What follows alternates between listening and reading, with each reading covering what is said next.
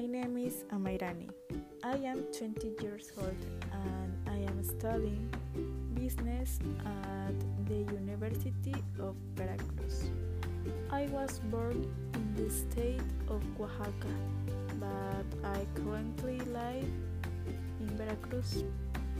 Before the pandemic, my routine was to wake up very early to go to class home for lunch. Then I will do housework and finally do homework or rest. On weekends, I visited my family. My parents and my sister continue to live in Oaxaca. Life there is different. The days and the range begin much early and is compensated by the beautiful sunrises.